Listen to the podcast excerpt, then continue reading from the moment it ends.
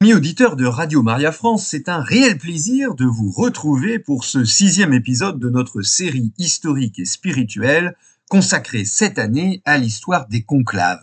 Cette réunion, depuis le XIIIe siècle, des cardinaux de notre Église catholique dans un lieu fermé et gardé pour élire un pape. Notre émission de ce jour se déroule au début de l'époque moderne, à partir du XVIe siècle et s'intitule Le droit de veto ou d'exclusive. Depuis le XVIe siècle jusqu'en 1903, la liberté de plusieurs élections pontificales est entravée par ce que on a appelé le droit de veto ou le droit d'exclusive. C'est-à-dire le droit que se sont arrogés un nombre restreint de puissances, euh, trois, l'Empire d'Autriche, la France et l'Espagne, le droit d'empêcher l'élection de tel ou tel cardinal au souverain pontificat. Le Portugal et le royaume de Naples ont revendiqué aussi ce droit, mais sans jamais l'obtenir. En fait, ce pouvoir n'a jamais été défini comme un droit, mais il s'agit plutôt d'une tolérance prudente, d'une pratique qui a évolué dans le temps et qui relève essentiellement des circonstances historiques. L'autorité politique ne prétend plus, comme au premier siècle de la papauté et une partie du Moyen Âge, approuver ou reconnaître une élection déjà effectuée. Je vous invite d'ailleurs à écouter nos précédentes émissions à ce sujet sur le site de radiomaria.fr. Ici, il est question de favoriser ou d'empêcher l'élection d'un cardinal. On distingue l'inclusive, une puissance temporelle n'exclut personne mais dit sa préférence, et l'exclusive, la puissance temporelle, s'oppose expressément à l'élection de tel cardinal. Cette ingérence politique se développe à l'époque où la papauté a réussi à vaincre la simonie médiévale, la promesse de richesse ou de titre aux cardinaux afin de se faire élire pape. On peut distinguer deux grandes phases. Au XVIe et XVIIe siècle, les souverains agissent par l'intermédiaire des cardinaux. Durant les XVIIIe et XIXe siècles, il suffit que le veto soit officiellement porté au nom d'un des trois souverains, Autriche, France et Espagne, pour empêcher l'élection. L'exclusive en tant que telle apparaît avec le roi d'Espagne Philippe II. Mais son intervention éclatante dans le conclave de 1591 est l'aboutissement d'interventions plus discrètes mais répétées de ses prédécesseurs. Son arrière-grand-père, Maximilien de Habsbourg, active sérieusement ses envoyés à Rome auprès des cardinaux lors du conclave du début du XVIe siècle de 1503 afin que le cardinal della Rovere, jugé trop favorable à la France, ne soit pas élu. En effet, Maximilien, roi des Romains et archiduc d'Autriche, est en conflit avec le roi de France à propos du duché de Milan en Italie. Il n'est pas sûr que les instructions soient arrivées à temps à Rome et que son candidat puisse y participer. Finalement, c'est le cardinal que Maximilien ne voulait pas, Della Rovere, qui est élu à 60 ans, très facilement, en quelques heures. Il prend le nom de Jules II, 216e pape, de 1503 à 1513. Après cet échec, Maximilien a une ambition encore plus élevée. Devenu empereur euh, en 1508, il s'imagine pouvoir devenir pape deux fois veuf, il fait part à sa fille de sa détermination à rester désormais chaste et abstinent et son désir de succéder au pape Jules II, à devenir prêtre et après saint. Ce n'est pas une plaisanterie. Il ordonne à ses banquiers, les fugueurs, de préparer les 300 000 ducats qui lui semblent nécessaires pour convaincre les cardinaux de voter pour lui au prochain conclave. Il meurt en 1519 à 60 ans avant d'avoir pu réaliser son ambition. Rappelons que le pape Jules II a promulgué une bulle réaffirmant l'interdiction de la simonie. Son petit-fils, Charles Quint n'a pas les mêmes rêves, mais essaie lui aussi d'agir dans les conclaves. Successivement, duc de Bourgogne, roi d'Espagne, de Naples et de Sicile, puis empereur du Saint-Empire romain germanique en 1519, il est pendant plusieurs décennies le souverain le plus puissant du monde. Un grand nombre de cardinaux, si ce n'est la majorité, sont ses sujets. En 1521, à la mort du pape Léon X, Charles Quint apporte son soutien au cardinal Wolsey, chancelier du roi d'Angleterre Henri VIII. Le cardinal anglais, soutenu par son roi, se déclare prêt à verser 100 000 ducats pour favoriser son élection et demande à l'empereur Charles Quint de faire avancer des troupes vers Rome pour intimider le conclave. Mais il n'obtient que neuf voix. C'est un Hollandais de grande culture, le cardinal d'Utrecht, qui est élu en 1522 à 63 ans sous le nom d'Adrien VI, 218e pape, d'août 1522 à septembre 1523. Il sera d'ailleurs, euh, Adrien VI, le dernier pape non italien avant Saint Jean-Paul II au XXe siècle. Alors qu'il n'est pas encore mort, mais déjà malade, Charles Quint donne en juillet 1523 des instructions à son ambassadeur à Rome afin de favoriser un cardinal Médicis vous aurez toujours égard à ce que l'élection se fasse avec toute liberté, nous dit euh, Charles Quint, à moins que du côté des Français, on ne veuille agir par la violence. Dans ce cas, vous vous montrerez avec vigueur pour nous, vous aidant à cet effet, des vice-rois de Naples et de Sicile, et de notre armée, et de tous les secours et autres moyens que vous aurez à votre disposition. Effectivement, Giulio de Médicis est élu en novembre 1523 à 45 ans sous le nom de Clément VII, 219e pape de 1523 à 1534.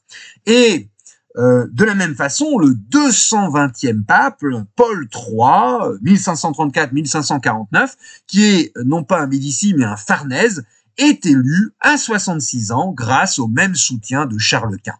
Mais le conclave qui s'ouvre le 29 novembre 1549 est plus difficile, avec 51 cardinaux. Il est divisé en trois factions principales. Le parti impérial d'un côté, le parti du roi de France, et puis les créatures de l'ancien pape Paul III, c'est-à-dire les cardinaux créés par le pape défunt et ceux qui lui doivent des bénéfices ou des dominations. Le candidat des impériaux est le cardinal anglais Réginald Paul, archevêque de Canterbury, en exil à cause de son hostilité à la politique religieuse d'Henri VIII. Au cours des votes, il atteint près des deux tiers des voix, mais le cardinal Carafa, fondateur de la congrégation des clercs réguliers dits théatins, l'accuse publiquement d'hérésie. Accusation injuste, mais qui se réfère sans doute aux liens conservés par Paul avec des membres de la hiérarchie anglicane. Finalement, au terme d'un des conclaves les plus longs du XVIe siècle, avec 71 scrutins, les trois factions se mettent d'accord pour une élection par compromis. Chaque faction désigne trois cardinaux, et c'est l'un d'entre eux, le cardinal del Monte, à 63 ans, qui est élu. C'est le 221e pape, Jules III de 1550 à 1555. Chers amis auditeurs de Radio Maria France, en 1555, encore, l'empereur Charles Quint, qui vieillit, ne parvient pas à imposer ses vues. En mai 1555 de cette année, à la mort inattendue du pape Marcel II, après un pontificat de seulement trois semaines, du 10 avril au 1er mai, Charles Quint est surpris. Il a juste le temps de faire connaître qu'il ne veut pas le cardinal Carafa, archevêque de, Naples, euh, qu'il ne soit pas élu. Mais le cardinal Carafa, âgé de 79 ans, ascétique, ardent partisan de la réforme de l'Église, est choisi par tous les cardinaux en seulement huit jours. Il prend le nom de Paul IV, 223e pape de 1555 à 1559.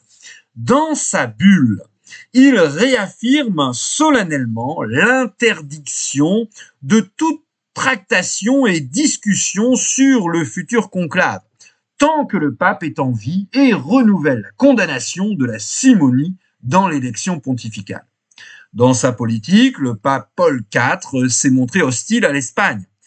À sa mort, le nouveau roi d'Espagne, cette fois-ci Philippe II, fait tout pour éviter un pape anti-espagnol.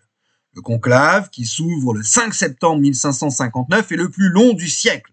Il dure jusqu'au 26 décembre, il dure quatre mois. Philippe II fait connaître officiellement qu'il s'oppose à l'élection du cardinal Ercole Gonzaga, évêque de Mantoue.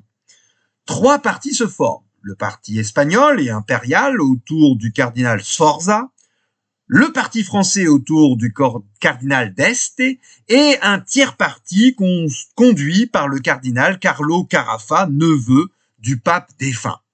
Il se passe alors un incident qui montre que les manœuvres ne réussissent pas toujours dans les conclaves. Le conclaviste du cardinal espagnol Lacueva va voir un à un 32 des 44 cardinaux présents. Il faut 31 voix pour être élu. En leur expliquant que son cardinal, âgé, est un grand bienfaiteur de Rome par les institutions secourables qu'il a fondées et patronnées, et qu'il serait honoré qu'une voix ou deux se portent sur son nom pour lui rendre hommage. Chaque cardinal pense qu'il est le seul à voter pour lui. Mais on découvre le stratagème et le scrutin est annulé. Le vieux cardinal espagnol, qui n'est pour rien dans le stratagème de son conclaviste, est affligé, c'est-à-dire du, serviteur qui, est, qui reste avec lui pendant le conclave. Après la presque victoire d'un cardinal français qui obtient jusqu'à 28 voix, mais qui finalement échoue en raison d'une double critique, il était malade et il risquait de rétablir le siège pontifical en France, finalement, c'est un Italien de 61 ans, le Milanais Pie IV, qui est élu 224e pape de 1560 à 1565. Il termine d'ailleurs le concile de Trente.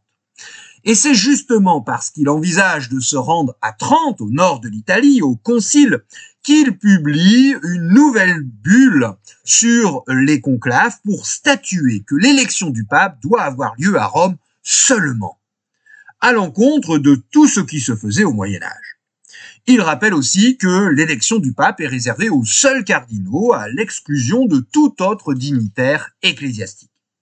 Dans une deuxième bulle sur le conclave, le pape Pie IV, sans interdire l'intervention des princes, demande aux cardinaux de considérer ces interventions politiques que comme des recommandations et de procéder à l'élection, je cite, sans prêter attention aux demandes des princes séculiers et aux vues mondaines. Fin de citation. Le pape Pie IV fixe comme une règle absolue toute communication des cardinaux avec l'extérieur euh, pendant la durée du conclave, l'interdiction de cette communication. Et dans cette même bulle, il exige que les cardinaux s'engagent par serment à respecter la constitution du pape Jules II contre la simonie. Il interdit les paris pendant la durée du conclave et il fixe une règle nouvelle. Les cardinaux qui ne sont pas au moins sous-diacres ne pourront plus participer à l'élection du pape. Cette décision aura pour effet d'inciter certains cardinaux qui n'étaient que clercs, tonsurés, à recevoir au moins les premiers ordres sacrés sous diaconat et diaconat. La règle d'un vote par jour est rappelée comme les quatre procédures possibles pour l'élection pontificale. L'élection par acclamation ou inspiration, c'est-à-dire presque à l'unanimité, élection par compromis, Troisième mode, le vote proprement dit. Et puis quatrième, le ralliement, euh, le, mode de désignation qui est apparu depuis 1455. Après un vote direct, si la majorité des deux tiers n'est pas atteinte, le cardinal Camerlingue peut proposer aux cardinaux de rectifier les votes en se ralliant à un de ceux qui ont déjà obtenu des voix. Les bulletins portent alors la mention Accedo, je porte ma voix vers. Mais les votants peuvent aussi inscrire Accedo Nemini. Je ne porte ma voix sur personne. Ce mode de désignation compliqué disparaîtra avec la constitution du pape Saint Pie X en 1904. Chers amis auditeurs de Radio Maria France, dans cette constitution de 1562 du pape Pie IV est définie aussi de manière ample la fonction de camerlingue. Appelé jadis camérier, camerarius en latin, il a d'abord été le trésorier de l'Église romaine. Lors de la vacance du siège épiscopal, son rôle se trouve accru car il ne faut pas que le trésor pontifical soit dilapidé et les biens de l'Église romaine usurpés. Son rôle s'est ensuite élargi. À la mort du pape, il prend possession du palais pontifical, fait la constatation officielle du décès et fait sonner les cloches du Capitole. À la première congrégation générale, il remet l'anneau du pécheur, la bague que portait le pape défunt, au premier maître de cérémonie qui le brise. Ce cardinal, Camerlingue, garde un rôle majeur dans les novendiales organisant les funérailles au troisième jour de la mort du pape et veillant à la construction du conclave. Cette fonction de Camerlingue est restée pour l'essentiel valable jusqu'à nos jours. Après la mort du pape Pie IV, le conclave connaît un dénouement surprise par l'élection inattendue du pieux cardinal dominicain Michele Ghislieri, âgé de 62 ans. L'élu prend le nom de Pie V, 225e pape de 1566 à 1572. Son pontificat de six années est à tous les égards exceptionnel par les réformes mises en œuvre, Saint Pie V est béatifié en 1672 et canonisé en 1712. Nous le fêtons tous les 5 mai ou le 30 avril. Au conclave qui suit la mort du pape Grégoire XIII, 226e pape de 1572 à 1585, un curieux concours de circonstances empêche les grandes puissances catholiques d'exercer une influence particulière sur ce conclave. Les instructions du roi d'Espagne, Philippe II, adressées à son ambassadeur à Rome, sont arrivées trop tard. Les Français, de leur côté, sont divisés entre partisans du roi Henri III et partisans de la Ligue. Nous sommes dans les guerres de politico-religieuses en France. Le conclave semble devoir se résoudre en une opposition entre un cardinal Farnèse et un Médicis. La capitulation, rédigée au début du conclave, indique que les intérêts religieux prévalent. Le nouveau pape devra poursuivre la réforme de l'Église, achever la construction de la basilique Saint-Pierre, rétablir la paix entre les princes et relancer la croisade contre les Turcs. Le conclave ne se déroule pas comme prévu et est assez bref. Farnèse et Médicis comprennent chacun que, dépourvus de soutien suffisant, ils ne peuvent pas aller très loin. Après trois jours de conclave, le 24 avril, deux cardinaux décident de procéder à la désignation du pape par l'acclamation, qu'on appelle aussi par inspiration. Il s'approche alors du cardinal franciscain Felice Peretti, âgé de 60 ans, l'embrasse, se prosterne devant lui et l'appelle pape. Les autres limites. Au scrutin public qui suit, son élection est officialisée par un vote unanime en sa faveur. Le nouvel élu prend le nom de Sixte Quint, Sixte V, 227e pape de 1585 à 1590. Sa bulle donne euh, sa forme définitive au collège des cardinaux. Après avoir rappelé leur mission et les qualités qu'ils doivent posséder, le pape Sixte Quint fixe des règles nouvelles. Ne peuvent être créés cardinaux les prélats qui auraient des enfants ou des petits-enfants même légitimés. Le pape, Jules III, ayant déjà stipulé que ne pouvait être créé cardinal un clerc dont un frère était déjà cardinal, Sixte Quint étend la disposition aux cousins, aux neveux et aux oncles. On notera encore la volonté d'internationaliser le Sacré Collège, c'est-à-dire qu'ils sont représentés un plus grand nombre de nationalités. Et nous sommes à la fin du XVIe siècle. Enfin, le pape fixe à 70 le nombre maximum de cardinaux en référence aux 70 vieillards qui assistaient Moïse de leur conseil. Ils répartissent ainsi leurs titres, 6 cardinaux évêques, 50 cardinaux prêtres et 14 cardinaux diacres. Chers amis auditeurs de Radio Maria France, cette organisation du Sacré Collège restera en vigueur jusqu'aux innovations de Saint Jean XXIII en 1958 au milieu du XXe siècle. S'il n'a pu influencer le conclave de 1585, le roi d'Espagne Philippe II peut intervenir de manière plus directe dans les conclaves suivants grâce à l'évêque de Trente. Nous sommes en terre d'empire à cette époque, qui est cardinal pendant près de 40 ans et il va participer à sept conclaves. Il est surnommé le tyran des conclaves parce qu'il a abusé à chaque fois du pouvoir que lui confèrent ses relations privilégiées avec le roi Philippe II. Au premier conclave de 1590, après la mort du pape Sixte Quint, Philippe II peut faire connaître ses vues dès le premier jour par ses cardinaux. L'entrée en conclave de 54 cardinaux sur les 67 que comptait le Sacré Collège se fait le 7 septembre à partir de 15h30. Les cardinaux prennent possession de leurs cellules avec leurs serviteurs et conclavistes. Les ambassadeurs et chargés d'affaires des princes peuvent leur rendre visite et conserver avec conserver, enfin converser plutôt avec les uns et les autres, presque jusqu'à une heure et demie du matin, heure à laquelle le conclave est définitivement muré. C'est le candidat du roi d'Espagne, âgé de 69 ans, qui est élu Urbain VII, 228e pape mais pris d'une fièvre trois jours après son élection, il meurt douze jours après cette élection, sans même avoir eu le temps d'être couronné.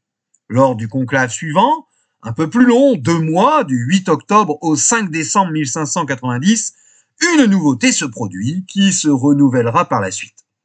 Le roi Philippe II fait connaître une liste de sept cardinaux qu'il espère devenir pape et une liste des exclus, longue de 30 noms. Et effectivement, c'est l'un des sept cardinaux de la première liste, l'évêque de Crémone, âgé de 55 ans, qui est finalement élu à l'unanimité après avoir écarté les deux favoris des cardinaux espagnols et de leurs alliés. Il prendra le nom de Grégoire XIV, 229e pape, mais son pontificat est bref, moins d'un an. Et au conclave suivant, d'octobre 1591, le roi Philippe II fait connaître à nouveau une liste de sept noms, ce qui scandalise d'ailleurs nombre de cardinaux. Parmi les favoris de la cour d'Espagne, euh, mais il est en quatrième position seulement, il y a le cardinal Fascinetti, un des favoris également du peuple romain. Il obtient effectivement 23 voix sur 56 votants au premier tour, alors que le premier nom cité dans la liste espagnole, du roi n'obtient que huit voix. Il renonce à sa candidature au profit de Fascinetti, qui est élu le lendemain à 71 ans sous le nom d'Innocent IX, 230e pape. Mais lui aussi a un pontificat très bref, couronné le 3 novembre, il meurt le 30 décembre. Au conclave de janvier 1592, le roi Philippe II désigne cinq noms. Un conclaviste a raconté comment l'un des cinq candidats soutenus par les Espagnols, le cardinal Savorio, déjà parmi les favoris des précédents conclaves, s'est montré trop présomptueux. Nombre de cardinaux sont tellement persuadés de son élection que le cardinal Camerlingue suggère, le jour de l'entrée en conclave, de faire l'acclamation, euh, sans tarder. L'ambassadeur du roi d'Espagne lui-même, encore présent, s'y oppose et veut qu'une élection régulière ait lieu. Le cardinal Savario est tellement convaincu qu'il sera élu qu'il annonce déjà le nom qu'il choisira, Clément, pour montrer que je suis le contraire de celui qu'on s'imagine.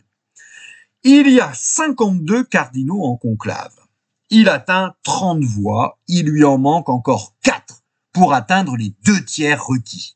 De retour dans sa cellule, il la retrouve vidée de tous ses effets et bagages. Les camériers, persuadés qu'il sera élu, ont exercé leur droit traditionnel de dépouille. Le cardinal en pleure. Alors le choix du conclave se porte sur un autre cardinal qui ne figure pas sur la liste initiale des cinq préconisés par l'Espagne. Clément VIII, 231e pape de 1592 à 1605, alors âgé de 56 ans. Au premier conclave du XVIIe siècle, en 1605, la situation internationale n'est plus du tout la même que lors des conclaves du XVIe siècle, appelé aussi siècle d'or espagnol. La France, grâce à la conversion du roi Henri IV et à la fin des guerres politico-religieuses, a renoué des relations diplomatiques avec Rome. Henri IV incite davantage de cardinaux français à séjourner à Rome et distribue de nombreuses pensions.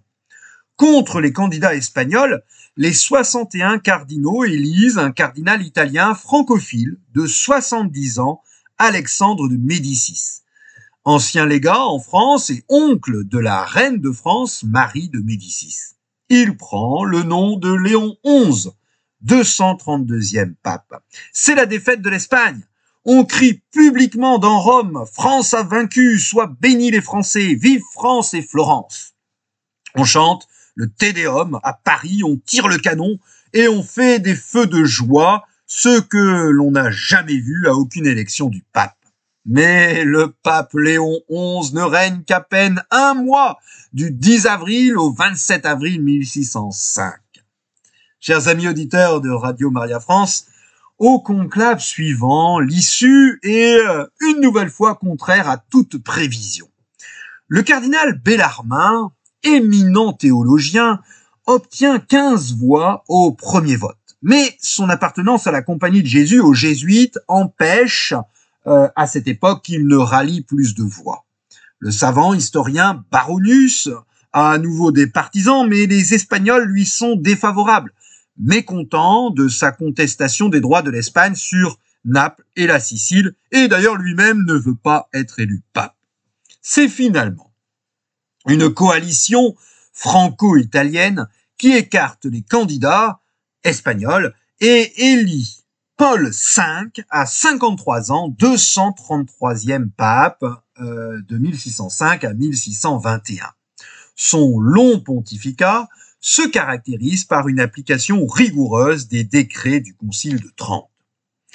Au conclave de 1621, c'est l'archevêque de Bologne, le cardinal Ludovisi, âgé de 67 ans déjà et de santé faible, qui est élu par acclamation sous le nom de Grégoire XV, 234e pape de 1621 à 1623.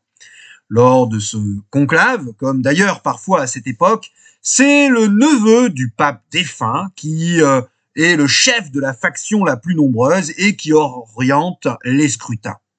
Quelques mois après son élection, le pape Grégoire XV veut fixer de manière définitive et plus précise les règles du conclave à travers une bulle et une constitution. Le déroulement du conclave, aussi bien dans ses aspects techniques que dans le cérémonial, est minutieusement établi. La plus importante nouveauté est la stricte obligation pour chaque cardinal de tenir secret son vote. Dieu doit être le seul témoin de son choix. Avant de déposer son bulletin dans l'urne, chaque cardinal doit prononcer un serment.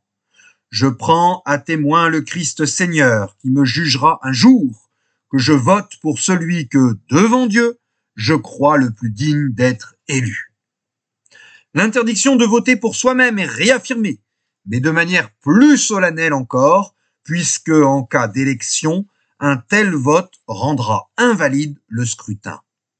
Et comme le secret du vote est désormais une obligation, il est prescrit qu'en cas de majorité exacte, une élection avec juste deux tiers des voix, il faudra vérifier que celui qui a atteint cette majorité n'ait pas voté pour lui.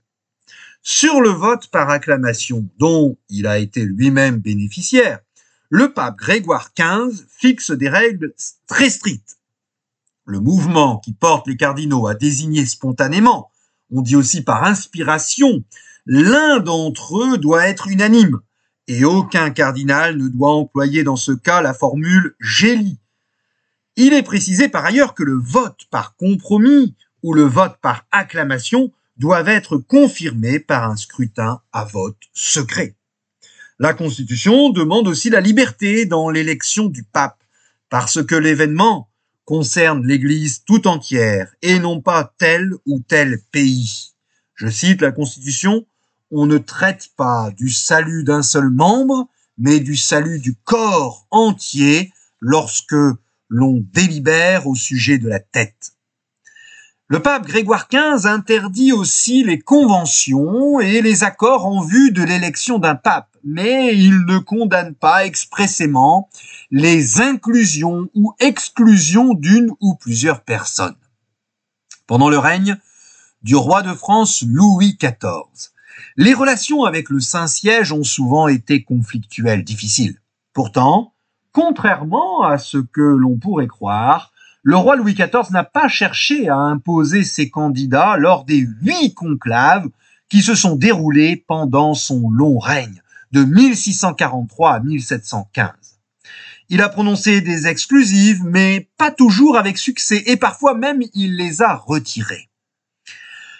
Le 236e pape, Innocent X, de 1644 à 1655, candidat des Espagnols, est élu à 70 ans. Mazarin, Louis XIV étant encore dans sa minorité royale, n'a pas envoyé son exclusive à temps.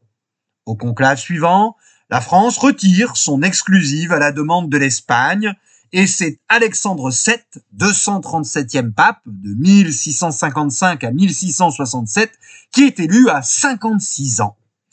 Louis XIV retire une nouvelle fois son exclusive officieuse en 1676 à la demande de plusieurs cardinaux au profit du bienheureux Innocent XI, âgé de 65 ans, 240e pape de 1676 à 1689. Nous le fêtons tous les 12 août. Mais le bienheureux Innocent XI n'hésite pas à affronter le roi Louis XIV et qui lui-même n'a pas hésité à s'allier aux Turcs pour abaisser la maison d'Autriche et qui les incite à marcher sur Vienne. La Pologne et Venise contrecarrent les projets du roi de France grâce à l'action du pape qui veut arrêter la progression de l'islam. Le bienheureux Innocent XI n'hésite pas à déclarer nulle la déclaration des droits de l'Église gallicane que Louis XIV a fait voter grâce à l'évêque Bossuet par une assemblée d'évêques trop soumis au roi. Chers amis auditeurs de Radio Maria France, jusqu'au conclave de 1691, le droit d'exclusive ou de veto n'aboutit que s'il est soutenu par un groupe suffisamment nombreux de cardinaux. Avec le conclave qui suit la mort d'Alexandre VIII, 241e pape de 1689 à 1691, du 1er février 1691, on assiste un tournant dans l'histoire de l'exclusive politique. Le conclave est le plus long du XVIIe siècle, plus de cinq mois, de février à juillet 1691. Le cardinal Barbarigo, 1625 à 1697, évêque de Padoue, paraît pouvoir être élu facilement. Né dans une illustre famille de Venise, il devient diplomate et, à ce titre, participe au traité de Westphalie, il a alors juste 23 ans. Il quitte cette carrière pour devenir prêtre, mais il la retrouve en étant nommé nonce, ambassadeur du pape à Münster. Cependant, il préfère le ministère pastoral quand il revient à Bergame comme évêque, puis à Padoue. Tout cardinal qu'il était, il prêche et enseigne le catéchisme aux enfants dans leur langue. Il fonde également un séminaire avec une chaire de langue orientale et une imprimerie polyglotte. Il institue un synode et des réunions avec ses clercs.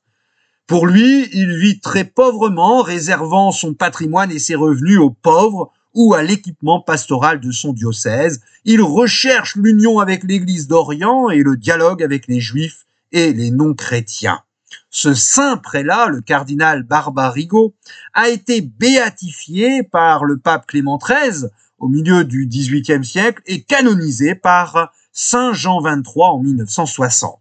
Nous le fêtons chaque 18 juin. Mais l'empereur d'Autriche fait porter l'exclusif sur lui nominalement. Il ne le fait pas par une déclaration solennelle, mais par l'intervention officieuse d'un cardinal qui parle en son nom. Un seul cardinal, parlant au nom de son souverain, suffit dès lors à l'exclusive. Une majorité ne se dégage pas tout de suite. Rome est alors le théâtre de nombreuses manifestations et un commencement d'incendie interrompt même le conclave.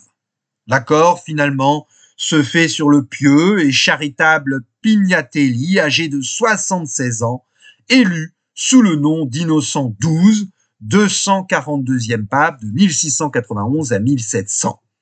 Son pontificat se caractérise par des décisions doctrinales importantes sur le gallicanisme, le quiétisme le jansénisme, et aussi par une volonté farouche de mettre fin au népotisme.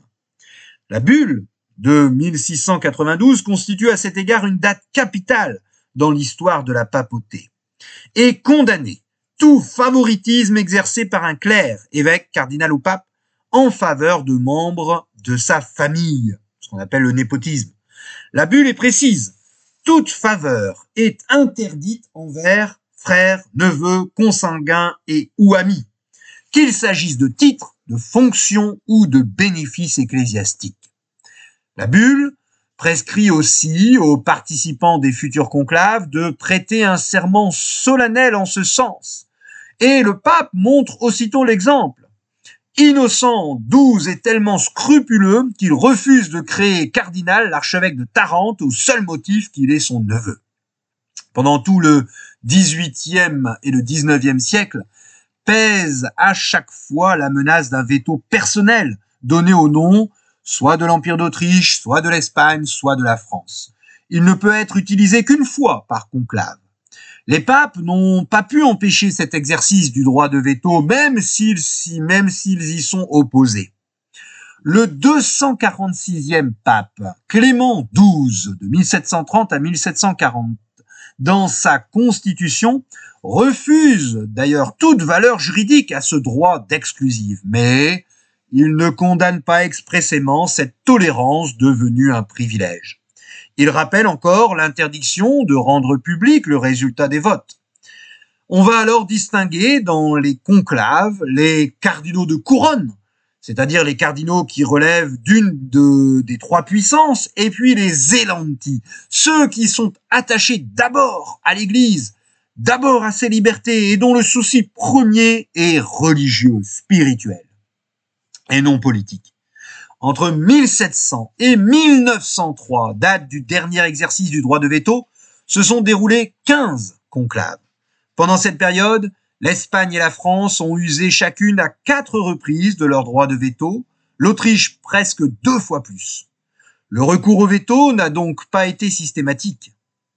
Chers amis auditeurs de Radio Maria France, achevons notre émission de ce jour sur le plus long conclave de l'époque moderne, celui de 1740 à la mort de Clément XII. Il dure sept mois, du 18 février au 17 août. On estime à plus de 360 le nombre de votes, à raison de deux par jour.